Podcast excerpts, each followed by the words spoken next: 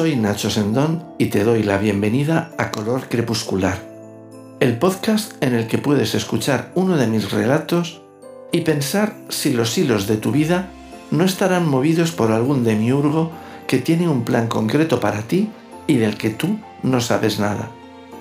Bolas de billar habla de encuentros fortuitos, de decisiones irreflexivas y planes premeditados.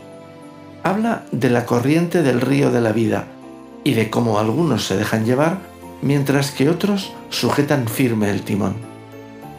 Antes de despedirme, este cuento no lo leeré yo, solo me queda, en nombre de todo el equipo, dos personas, desearte un feliz 2024 y ya puestos, desear que el próximo año traiga muchos miércoles de felices reencuentros en este podcast. Un abrazo.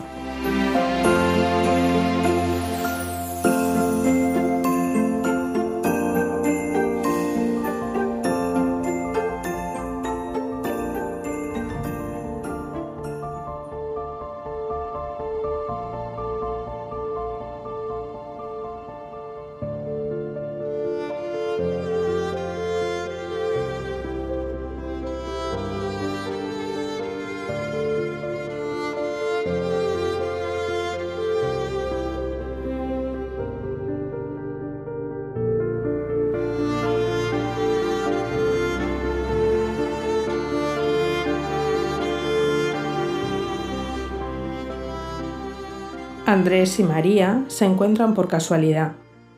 Como dos bolas de billar que siguen caminos cerrados, golpeados por tacos inexpertos, chocan en la boca del metro. Ella entra, él sale. Andrés es bastante mayor que María. La conoció cuando no era más que una niña. Ahora ella es una mujer que lo abraza como a un íntimo. Pese a lo superficial de su relación pasada, insiste en invitarlo a comer.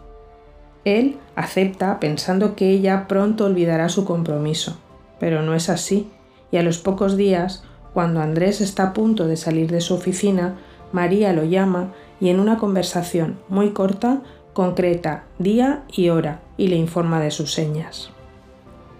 El día convenido, Andrés se presenta con una botella de vino y una caja de bombones en casa de María. Sopesa la posibilidad de llevarle un ramo de flores, pero no sabe cuáles podrían ser adecuadas para su inexistente relación. Meses atrás, en Navidad, le había regalado bombones a su peluquera a modo de compensación por no dejarle nunca propina. Y siempre que va a cenar a casa de algún amigo, lleva vino. Le parece que la combinación de ambos objetos cubre todo el espectro de posibles interpretaciones, de manera que no pudieran dar lugar a ningún tipo de equívoco sobre sus pretensiones, también estas inexistentes. Ella le abre la puerta con el delantal todavía puesto, pero arreglada hasta el más mínimo detalle. El corte de pelo es diferente al que lucía el día que se encontraron, y aunque informal, resalta los rasgos de un rostro atractivo y juvenil. Un vestido corto, primaveral, danza al paso de ella y le da a su cuerpo la alegría que el cielo gris de esa mañana de invierno tardío parece querer negarle. Él entra extraño y extrañado, no sabe qué hace allí y tampoco se decide a marcharse.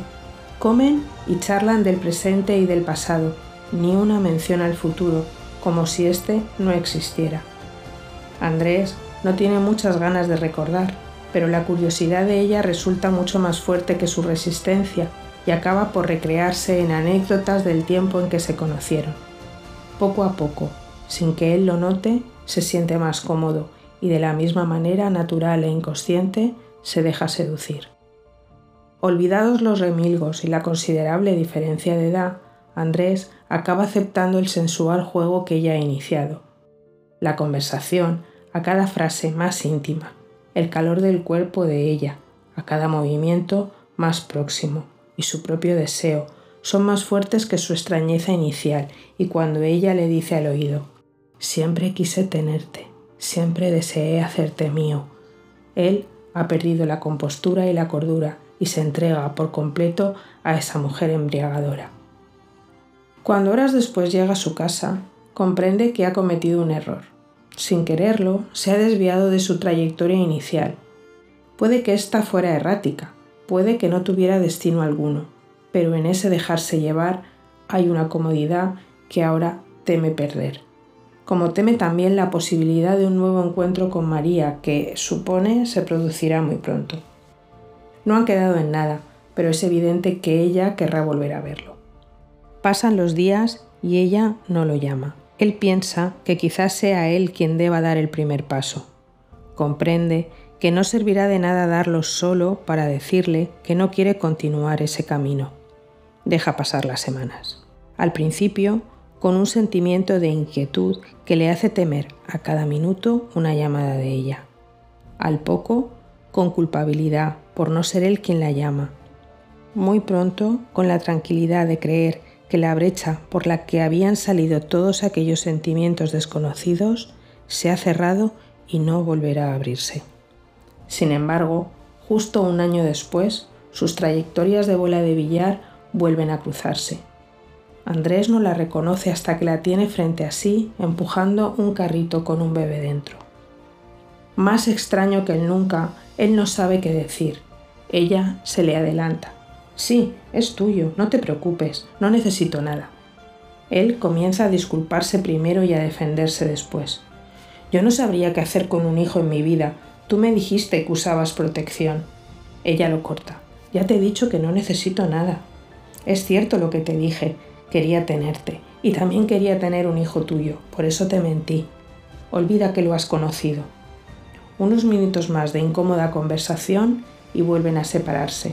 Esta vez él comprende que tras ese nuevo encuentro fortuito y mientras sigue en su dirección equivocada y desorientada, ella se encamina directa, decidida y feliz a ese futuro del que a él le da miedo hasta hablar.